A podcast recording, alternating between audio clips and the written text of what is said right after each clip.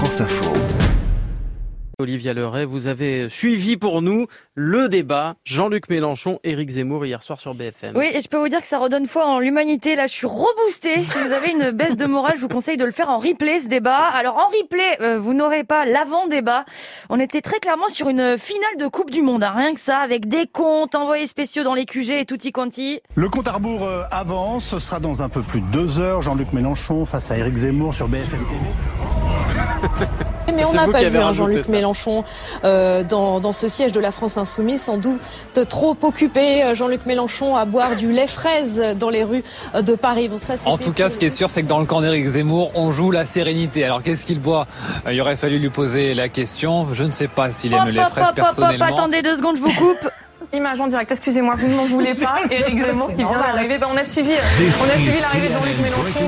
On est- Éric Zemmour est arrivé à BFM TV. Voilà. Bon, après, c'était parti et aucune surprise. hein. de faire venir, de laisser venir des millions et des millions d'immigrés. On ne prend pas en compte leur peur existentielle de disparaître. Ah, Je pense que l'abstention et le massive vient de- du fait que euh, peut-être des immigrés, qu'est-ce que vous en pensez? Ben, je, si vous Alors me laissez parler, un, vous un verrez point que en revanche à Jean-Luc Mélenchon pour l'invention d'un mot d'utilité publique. Écoutez, le Zemmouristan, ça existe.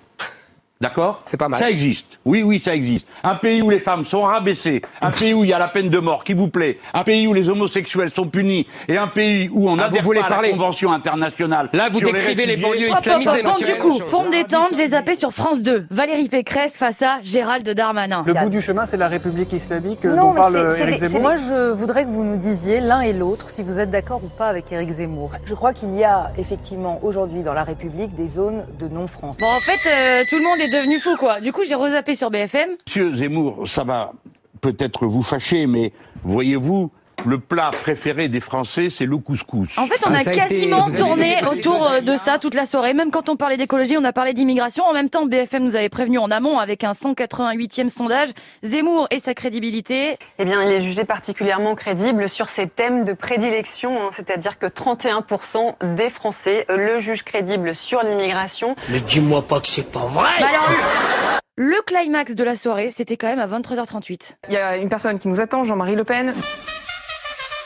Ah bah alors là, moi je dis c'est cadeau, ça en était trop, j'ai fait un retour en arrière avec ma télécommande et je me suis mis sur TMC. Et là, bonne surprise, Alors On n'attend pas Patrick Camping 3. Franchement, il y avait ni mot remplacement, ni immigration, il y avait juste pastis soleil. Je peux vous dire que j'ai jamais autant aimé Franck Dubosc. Et le mot Chirac, hein, quand même. Qui oui, Patrick ramène à la Chirac, bien politique. sûr. Merci beaucoup, Olivia Leray.